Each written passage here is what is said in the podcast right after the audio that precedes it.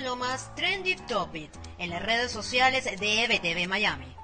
Arranca la semana cargada de noticias y con muchas tendencias, y es que este lunes Ecuador fue el epicentro de la información en la región con la toma de posesión del presidente de este país, Guillermo Lazo.